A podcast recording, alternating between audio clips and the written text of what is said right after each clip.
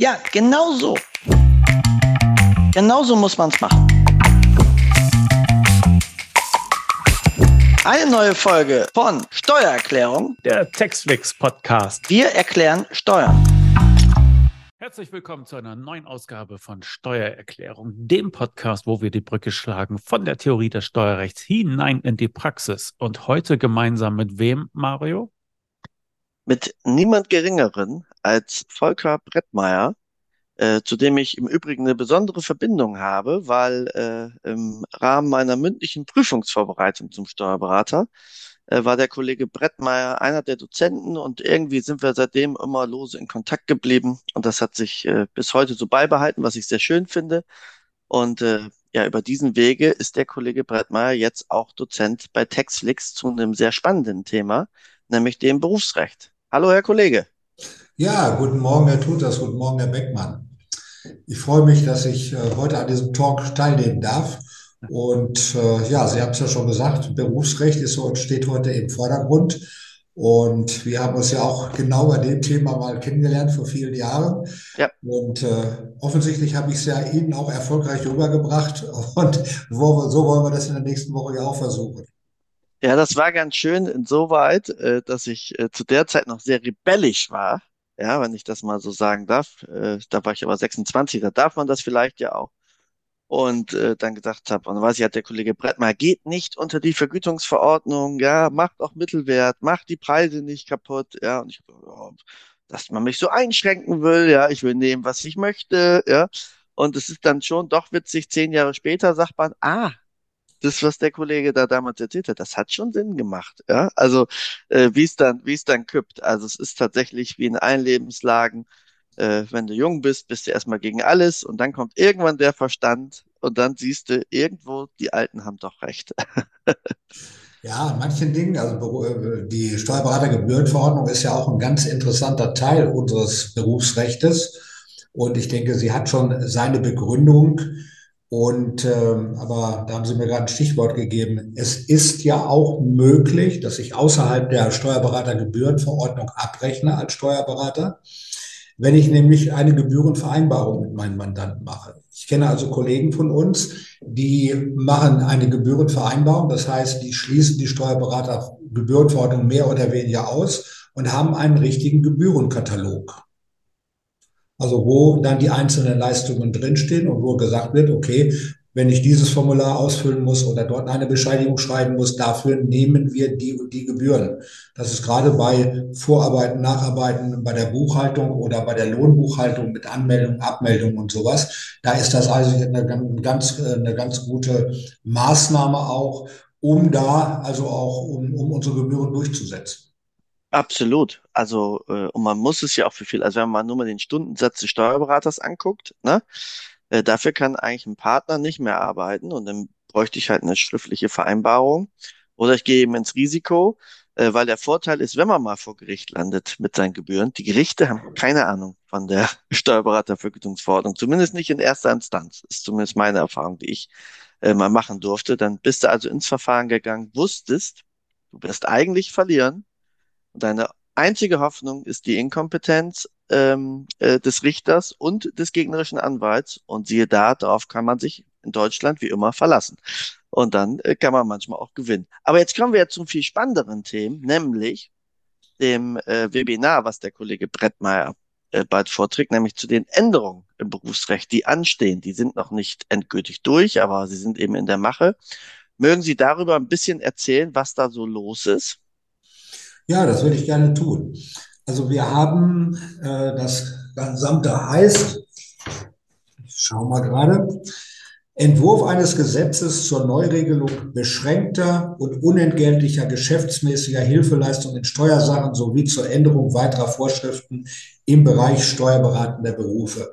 Also fürchterliche Überschrift wieder für dieses Gesetzesvorhaben. Stand der Dinge ist, es gibt also einen Entwurf einen Entwurf des äh, Finanzministeriums.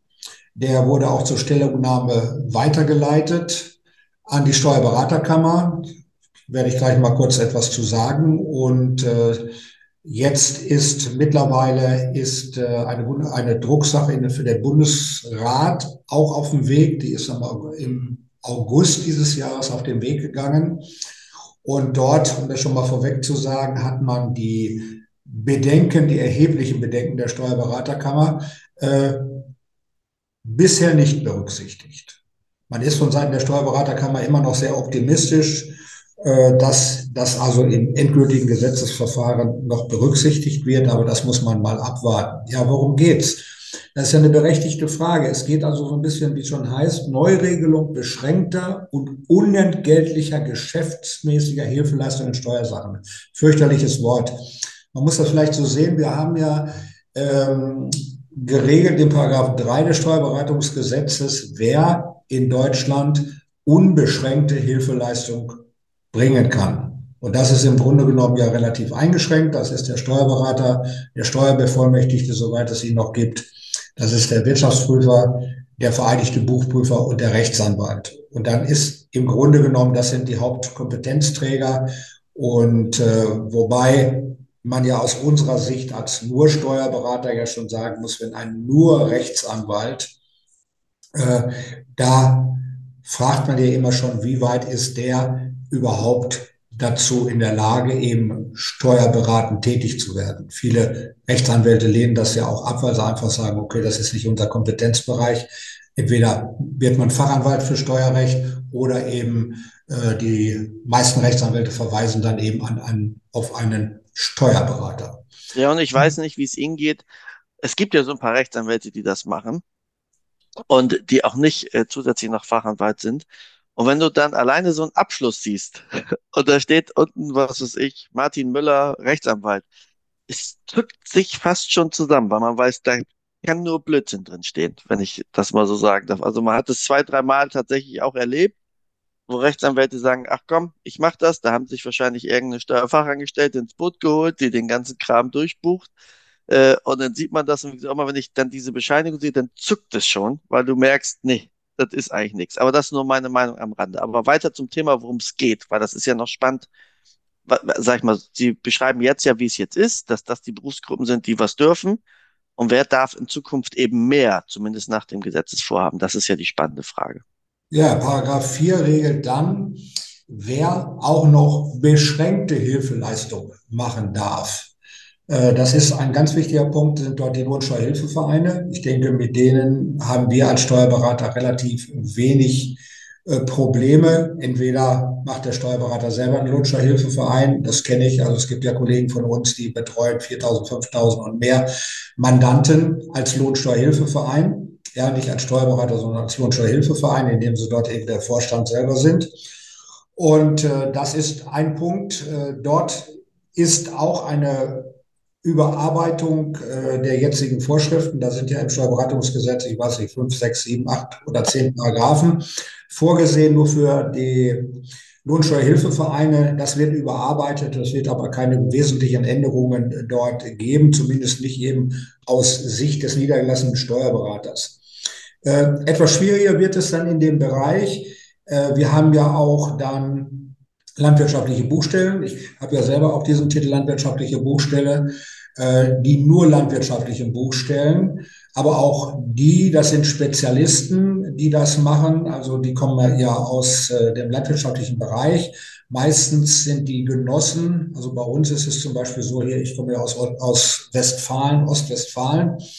Äh, da sind das Buchführungsgenossenschaften. Die Mitglieder dort sind Bauern, ja, die äh, sich zusammengeschlossen haben zu einer Buchführungsgenossenschaft und äh, die stellen dann einen Steuerberater ein und dieser Steuerberater übernimmt dann die Leistung. Also das hat sich eigentlich auch bewährt in den letzten Jahren und Jahrzehnten. Und auch da muss ich sagen, das ist keine große Konkurrenz zu uns Steuerberatern. Äh, höchstens bei eben den Bereichen äh, angrenzend. Sie haben da ja auch mit zu tun, landwirtschaftliche Lohnunternehmen und ähnliches. Da kann es dann schon mal sein, dass da so ein bisschen Kompetenzgerangel kommt weil ich muss sagen, äh, die landwirtschaftlichen Buchstellen sind sicherlich optimal ausgestattet und ausgerüstet für die Betreuung von Bauern. Aber bei der Betreuung von Gewerbebetrieben hält sich denn die Kompetenz schon in Grenzen. Aber das ist eigentlich so der einzigste Punkt, wo wir ein bisschen kollidieren miteinander. Äh, dann kämen aber auch noch andere Bereiche dazu. Das sind Speditionen zum Beispiel mit Einfuhrumsatzsteuer und sowas. Also das heißt, auch andere Vereine, Einrichtungen, Banken auch, die dürfen beraten, ihre Kunden beraten, eben als Nebensache beraten, wenn diese Beratung in, in steuerlicher Hinsicht mit dem Hauptgeschäft zu tun hat. Also eine Bank darf sicherlich Informationen herausgeben aus dem Bereich der Kapitalertragssteuer. Oder eine Spedition darf sicherlich informieren über Zölle, ja, oder Einfuhrumsatzsteuer, was ich eben schon gesagt habe. Das ist auch so. Das soll überarbeitet werden und denen sollen die Rechte gestärkt werden. Und das ist äh, natürlich ein Punkt, wo man dann sagt, wo hört das dann auf? Also bisher haben wir klare Beschränkungen. Also im Moment sind die Kompetenzen da klar abgesteckt, was die dürfen und was sie nicht dürfen. Und das will man ein bisschen schwammiger machen. Ja, das hat der Gesetzgeber also vor, dass er diese Kompetenzen, also für die äh, Nichtberufsträger eben ausdehnen will. Und dann will er also aus, aus diesem alten Paragraphen 4, da macht er mehrere Paragraphen. Ja, er will das also äh, umfangreicher machen, also verschiedene Unterarten dort gründen. Und ich denke, das Schlimmste, äh, was da auf uns zukommen könnte, ist eben die unentgeltliche geschäftsmäßige Hilfeleistung. Bisher war das auch ziemlich eingeschränkt. Das heißt, man konnte eine unentgeltliche Hilfeleistung machen für Verwandte. Und das will man jetzt also auch. Jetzt geht man also auch schon von Verwandten über Nachbarn und andere Personen. Ja, also man äh, äh, weicht das auf. Also im Grunde genommen, ich sage mal, und Sie wissen ja selber, wenn man erst äh, etwas aufweicht und etwas ändern und es nicht klar bestimmt, dann wird sich das von selber weiterentwickeln. Ja, das ist dann ja so eine Sache, das kennen wir aus vielen anderen Bereichen. Dann ist das ein Fass ohne Boden. Und dann wird irgendeines Tages sicherlich auch der äh, Student, um den geht es nämlich auch unter anderem, dann wird der Student dann Steuerberatung leisten, obwohl er dort natürlich eigentlich gar keine Ahnung hat.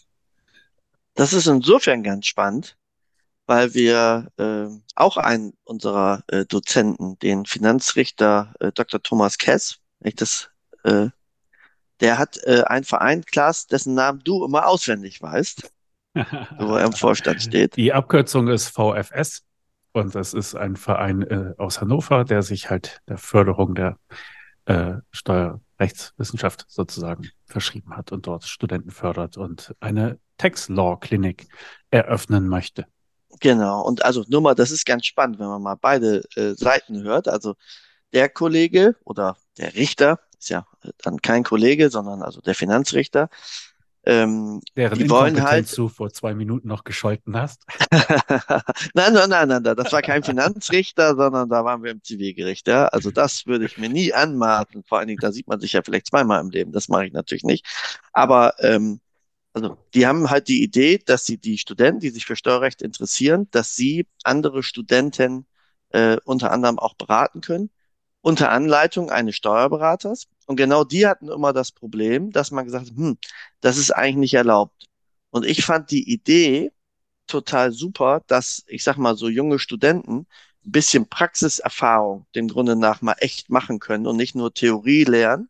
Weil ich glaube insbesondere auch, dass so die Fragen, die sie dann bekommen, auch eher irdischer Natur wären. Ja, also wie zum Beispiel, was weiß ich, ich habe die Versicherung, kann ich dir eigentlich absetzen.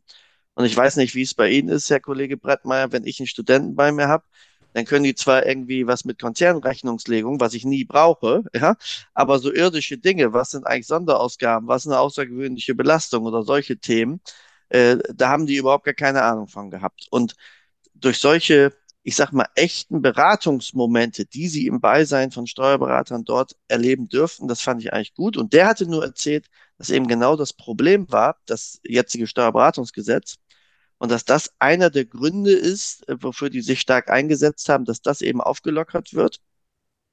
Und da fand ich zumindest ähm, das so äh, total entspannt, weil ich sage jetzt mal, echte klassische Einkommensteuerfälle, gerade jetzt von Studenten oder was weiß ich, sind jetzt eigentlich nicht Zielgruppe Steuerberater. Ne? Aber das nur mal zum Hintergrund. Also da gibt es zumindest einen Verein in Hannover, der würde sich sehr freuen, äh, dass, das, äh, dass das so kommt, ähm, dass man vielleicht auch noch mal eine andere Betrachtung kriegt, wo manches vielleicht auch mal herkommen kann. Finde ich jetzt gerade ganz spannend, weil sie das sagt mit den Studenten. Ja, da klingelte es sofort bei mir.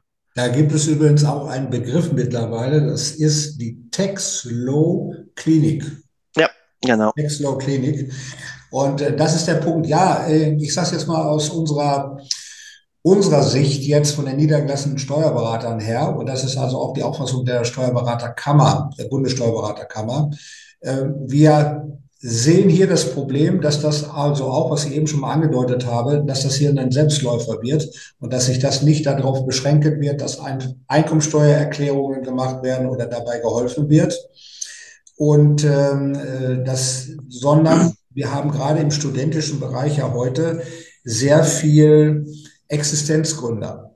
Ja, also die äh, Start-ups machen und ähnliche Dinge, die äh, also betreue ich selber einige davon, also junge Studenten, die entweder im EDV-Bereich, im, aber auch in, in anderen Bereichen. Also so ein interessantes Beispiel hatte ich jetzt vor kurzem.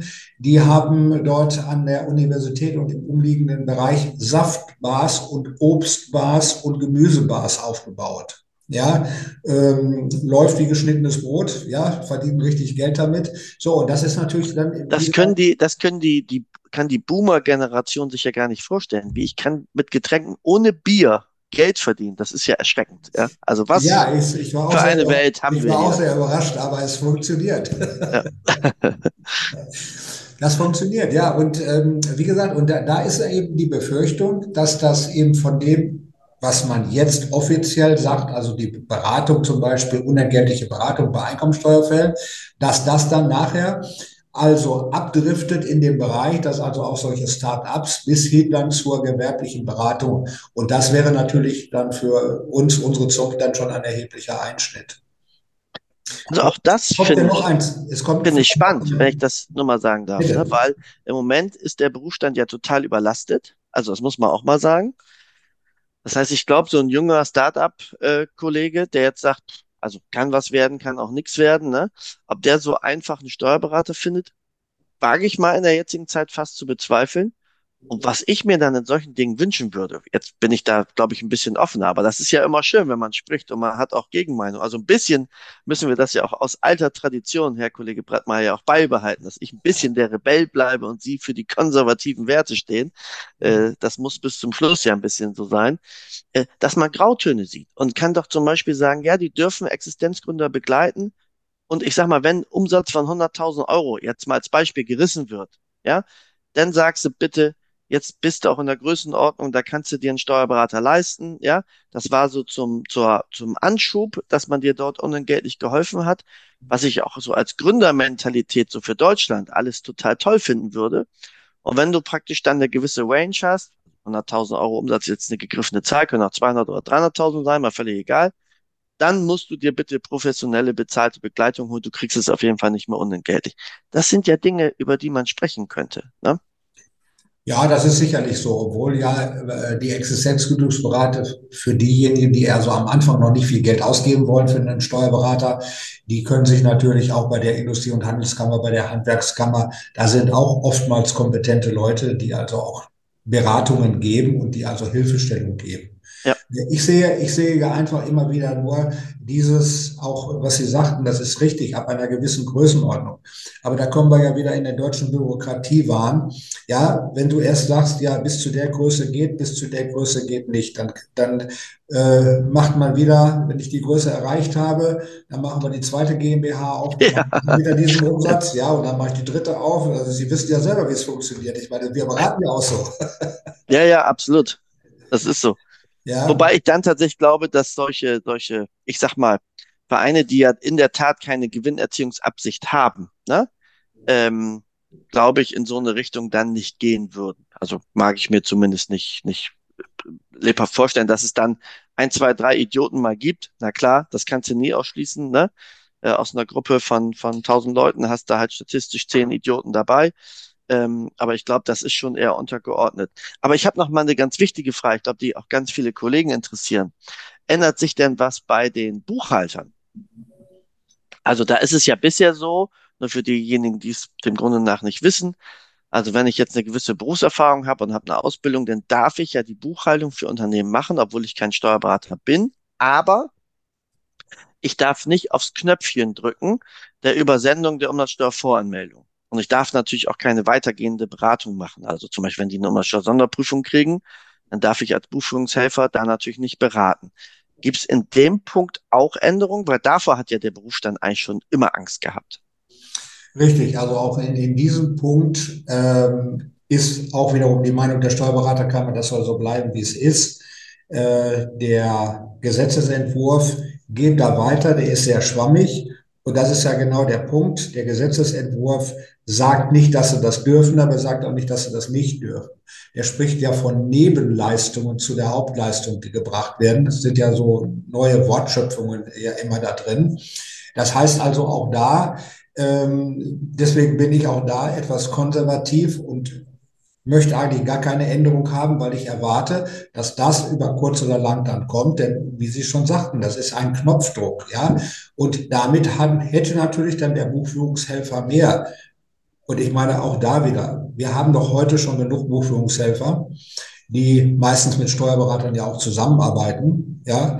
Ähm, und da läuft das ja im Regelfall die machen ja heute schon die, die Steuervoranmeldung, nur da steht nicht der Name vom Buchführungshelfer drauf, also bei der Umsatzsteuervoranmeldung, sondern der von dem Steuerberater, mit dem kooperiert wird. Das wird ja in vielen Fällen gemacht. Oder, ja, oder, oder noch häufiger von den Mandanten einfach selbst. Oder von den Mandanten, genau, genau, genau. Aber erlauben Sie mir vielleicht noch, noch, noch ein äh, Wort äh, zu der, der Problematik überhaupt dieser, auch hier der, der Text, äh, äh, Low-Tax, Tax-Low-Klinik. Ähm, Law für Jura, glaube ich. Ne? Ja, Recht. Genau. So, genau.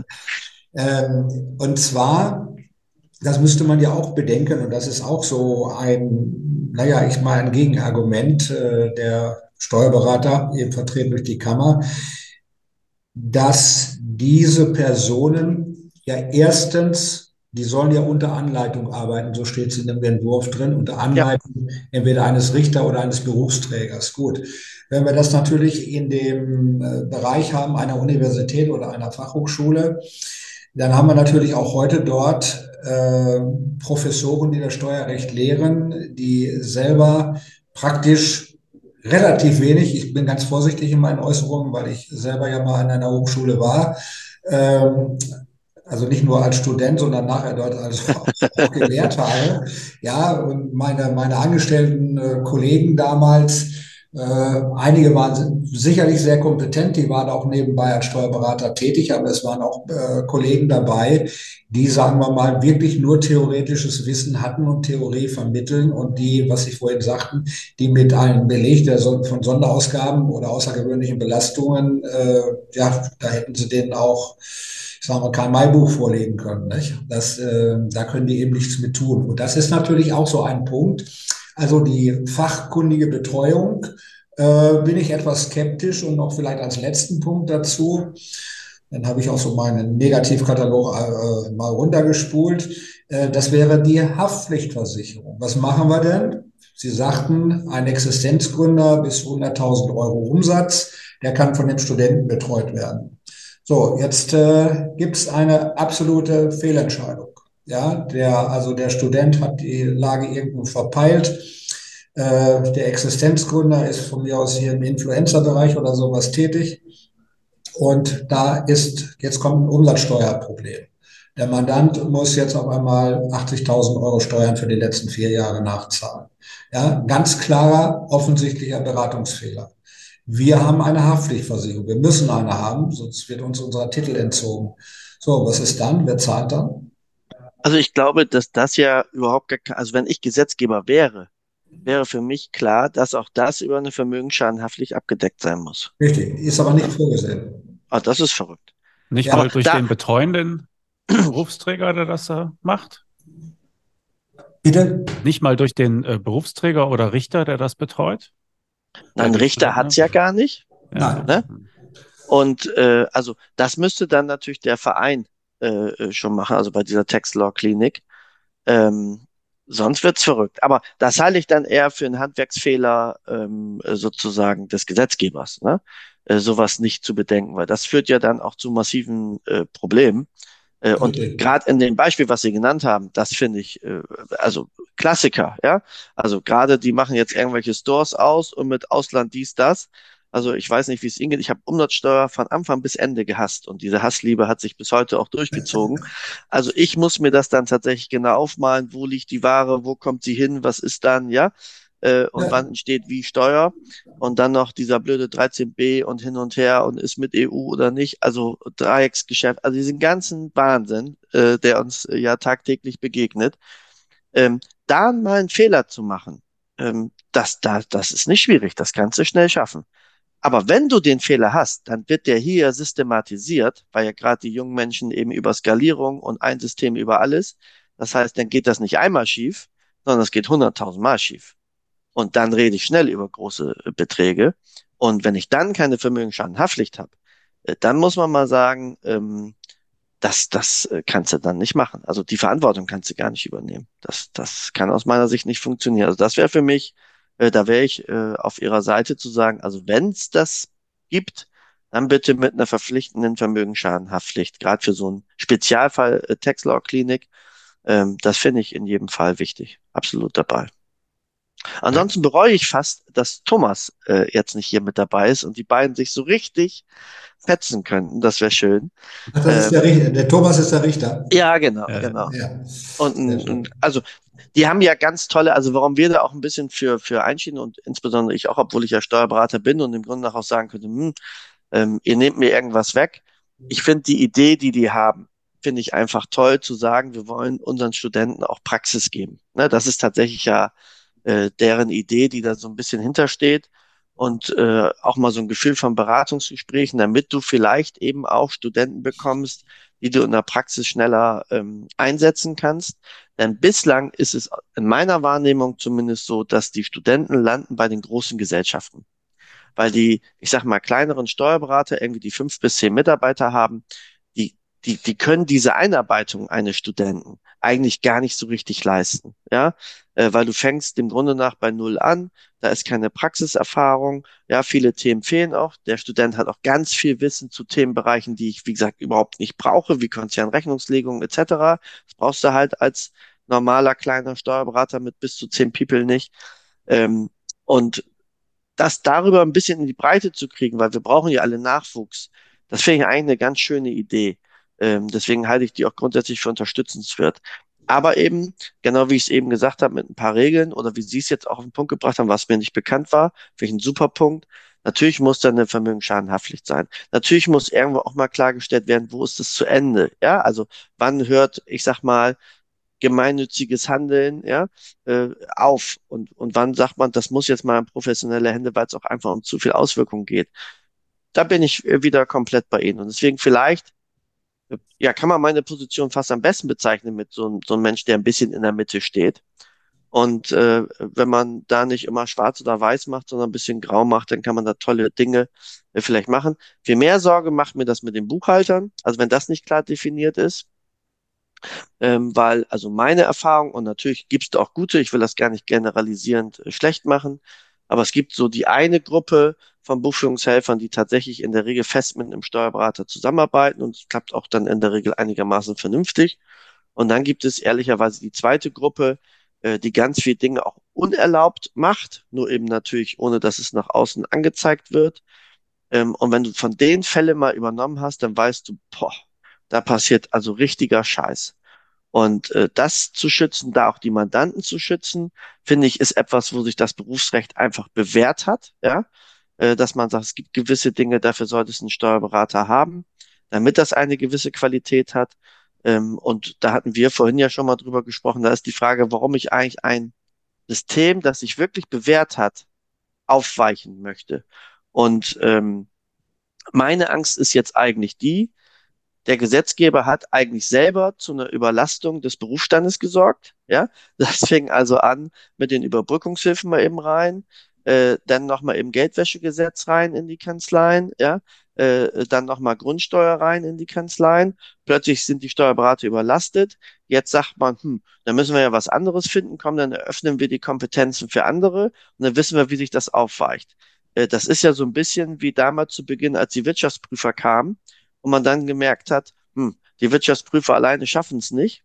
Äh, und da hat man sich ja auch andere Dinge überlegt äh, wie eben den Vereinigten Buchprüfer. Mit einem sprechen wir, glaube ich, auch gerade. Äh, einer der wenigen Menschen, der diesen Titel äh, noch hat, weil den kann man ja gar nicht mehr bekommen. Aber da muss man natürlich eben immer aufpassen, weil das muss man auch mal sagen, für die Wirtschaftsprüfer sind die Vereinigten Buchprüfer natürlich auch sowas äh, wie des Teufels Advokat. Ne? Und die Wirtschaftsprüfer haben natürlich eigentlich dafür gesorgt, dass die Vereinigten Buchprüfer, zu denen ich ja nun auch gehöre, dass wir keine große Chance am Markt haben. Ja. Das hatte man damals eine, äh, da hat man eine Fehleinschätzung und deswegen, das ist ja immer das große Problem, wenn Gesetzesänderungen kommen. Man stellt ja meistens erst später fest, dass es schlecht war, dass es nicht in Ordnung war. Und das ist auch hier so gewesen. Die Wirtschaftsprüfer hatten auf einmal weniger zu tun und sind dann, also damals saßen sie auf einem ganz hohen Ross, als die Vereinigten Buchprüfer dazu kamen, auf einmal stellte man fest, deren Aufträge wurden weniger und dann gingen die auf einmal auch wieder runter und auch die kleinen GmbHs waren auf einmal bei denen gerne gesehen, weil sie um ihre Funde äh, fürchteten. Also das ist immer, immer so ein großes Problem. Ähm, wie gesagt, wenn wir da vom Grundsatz sprechen, der Gesetzgeber will ja verschiedenste Interessen und naja, gerade die jetzige Bundesregierung hat natürlich auch ganz bestimmte Interessen, die sie vertritt. Ja, und das sind ni sicherlich nicht unbedingt die, die Interessen von, von niedergelassenen Steuerberatern. Und da kommen die Aufweichungen. Und wie gesagt, die, diese, äh, die Ergebnisse, auch negative Ergebnisse, die kann man erst nach ein paar Jahren feststellen. Denken Sie einfach mal daran, mein Lieblingsbeispiel ist ja immer äh, die Aufweichung des Handwerksrechts vor 20 bis da, 30 Jahren ist ja schon her. Ja, heute äh, sind die gleichen Leute, die damals dafür waren, sind dagegen, weil sie ja auf einmal merken, äh, dass das nicht funktioniert, ja, dass das nicht mehr funktioniert und dass wir viele Leute haben in dem Bereich des Handwerks, äh, die eben keine fachmännische Arbeit machen, nicht? wo die Fließen ja. einmal nach drei Tagen von der Wand wieder fallen. Ne? Wenn, der, wenn der Fliesenleger die Rechnung geschrieben hat und die ist bezahlt und man geht ins Badezimmer, dann kommt die Fließe einem entgegen. Äh, das wollen wir ja eigentlich nicht haben. Und so eine ähnliche Entwicklung, deswegen bin ich da vielleicht auch immer so ein bisschen, ein bisschen äh, konservativ, äh, weil ich einfach viele Dinge gesehen habe in meinem Leben, die hat man geändert und die waren eben nicht gut. Ja, manchmal, manchmal muss man auch sagen, äh, oder sollte man vielleicht öfters sagen, äh, es hat sich etwas bewährt, es ist etwas in Ordnung und warum wollen wir das nicht beibehalten? Hm. Ja. Gibt es denn Sachen an dieser, äh, an diesem Gesetzesentwurf, die Ihnen zusagen, wo Sie sagen, oh, das ist eine gute Sache? Bitte? Gibt es denn äh, Sachen an diesem Gesetzentwurf, äh, von denen Sie sagen, das ist gut, das begrüße ich? Nein. Nein. Kurze, knappe Antwort. Ja, ja, herrlich. Also was man ja schon mal sieht, ich glaube, es ist spannend, sich auch mit so einem Thema Berufsrecht äh, zu beschäftigen, wo, wenn wir mal ganz ehrlich sind, das ja so ein Thema ist, wo wir sagen, ah, ja, also an sich beschäftigt man sich ja halbwegs erst, wenn man mal einen Brief von der Kammer bekommt, wo man irgendwas äh, falsch gemacht haben soll. Ähm, aber ich glaube hier, und deswegen auch der Aufruf, ich glaube, da geht es um wichtige Dinge, im Berufsstand, also äh, die sich hier verändern können. Ich glaube, es sind mehrere Meinungen zugelassen. Das ist ja auch das Schöne, dass wir hier sozusagen demokratisch äh, äh, ausgerichtet sind. Aber ich glaube, auch hier wäre es mal spannend. Schreibt doch euren Kammern mal. Ja, also was ihr gern möchtet, wofür die vielleicht auch eintritt, weil sonst da sind drei, vier, fünf Leute, die irgendwas machen, sprechen dann für alle. Mach eure Meinung sein, mach sie nicht sein, aber damit mal beschäftigen. Also wir reden ja darum, dass wir vielleicht auch Rechte von uns verteidigen. Und 99 Prozent der Steuerberater tun aber nichts. Also, dass man sich das vielleicht auch mal bewusst macht. Also, entweder stehen wir als Berufsstand für was ein und dann erfordert es vielleicht auch mal, dass man sich für gewisse Dinge einsetzt, aber zumindest auch informiert und weiß, was auf einen zukommt, um auch seine Strategie der Kanzlei darauf auszurichten. Und das ist eigentlich auch das Schöne bei Taxflix, dass wir durch unser Abo-Modell eben auch so Themen bedienen können, wo du wüsstest als Einzelveranstaltung, hm, na, wenn du da mal zehn Leute oder 20 reinkriegst, äh, dann ist es super gelaufen. Und hier können wir das in der Breite bedienen. Und da sind wir eigentlich auch ganz stolz drauf, äh, dass wir eben alles so ein bisschen abdecken können. Und deswegen kann man schon mal sagen, es wird ein ganz, ganz spannendes Webinar äh, mit dem Kollegen Brettmeier äh, zum Thema Berufsrecht. Ja, wir müssen halt sagen, für uns liegt das noch in der nahen Zukunft, aber wenn dieser Podcast erscheint, dann ist es bereits in der Vergangenheit und dann ist ah. auch die, dann ist aber die Aufzeichnung bereit. Ja. Da wir ja immer alles online stellen, was wir äh, so veranstalten. Von daher kann man da direkt reinspringen, kann sich das Skript angucken und dann auch das Video, wenn man das denn gerne möchte. Perfekt. Ja, also Herr Brattmeier, wir freuen uns wie verrückt auf Ihr tolles Webinar. Sind im Übrigen sehr, sehr froh, dass wir Sie als hochkarätigen Dozenten haben. Also man muss sagen, äh, äh, wenn es mal irgendein Thema gibt, wo man sagt, das ist irgendetwas total Verrücktes und wer sich sowas antut, der muss völlig wahnsinnig sein, dann ist die Chance sehr hoch, dass der Kollege Brettmeier sich damit beschäftigt. Denn äh, sein zweites Thema ist ja auch sowas wie Baulohn, ja, äh, äh, wo man wirklich sagen muss, mein Gott, also jedem sein Fetisch, aber dafür müssen schon Dinge ganz schön schief gegangen sein in der Kindheit. Aber ich bin sehr froh, dass es Kollegen wie Sie gibt, die sich diesen Themen widmen. Ja, ich habe übrigens in dieser Woche gerade ein Seminar gemacht über die Lohnabrechnung im Baunebengewerbe. Dachdecker, Gerüstbauer, äh, Gartenlandschaftsbauer und ähnliches. Ja, verrückt. Also wie gesagt, denkt dran, Kollegen, die verrückten Sachen löst der Kollege Brettmeier für euch. Und immer, wenn ihr den Namen seht, ich glaube, da lohnt sich immer äh, einzuschalten. Wie gesagt, mir lebhaft in Erinnerung geblieben, es damals wirklich äh, Spaß gemacht hat. Also wenn man mal so möchte, ein Kollege, der mich von der ersten Sekunde äh, meine Steuerberater-Daseins begleitet hat und mir, wie gesagt, bis heute ja auch immer in Erinnerung geblieben ist und jetzt äh, deswegen umso schöner, dass wir auch den Kontakt haben über Textflix. Ähm, also macht einfach Spaß, dem Kollegen zuzuhören. Kann ich nur empfehlen. Gut, dann würde ich sagen, herzlichen Dank für Ihre Zeit, Herr Brettmeier. Wir freuen uns auf weitere Webinare mit Ihnen. Und ich verzeihe Ihnen, dass Sie den Kollegen Tutas haben bestehen lassen, obwohl Sie hätten Schlimmeres verhindern können. Ja? ja, meine Herren, ich bedanke mich auch, dass ich hier so nett mit Ihnen plaudern durfte und wir uns ja so ein bisschen konträr über diese Änderungen unterhalten haben. Aber ich denke, das ist ja das Schöne daran, dass Absolut. man einer Meinung sein, sein muss und ja, ich freue mich dann auch auf das Seminar und auf die weitere Zusammenarbeit mit Ihnen, meine Herren. Super, Dankeschön.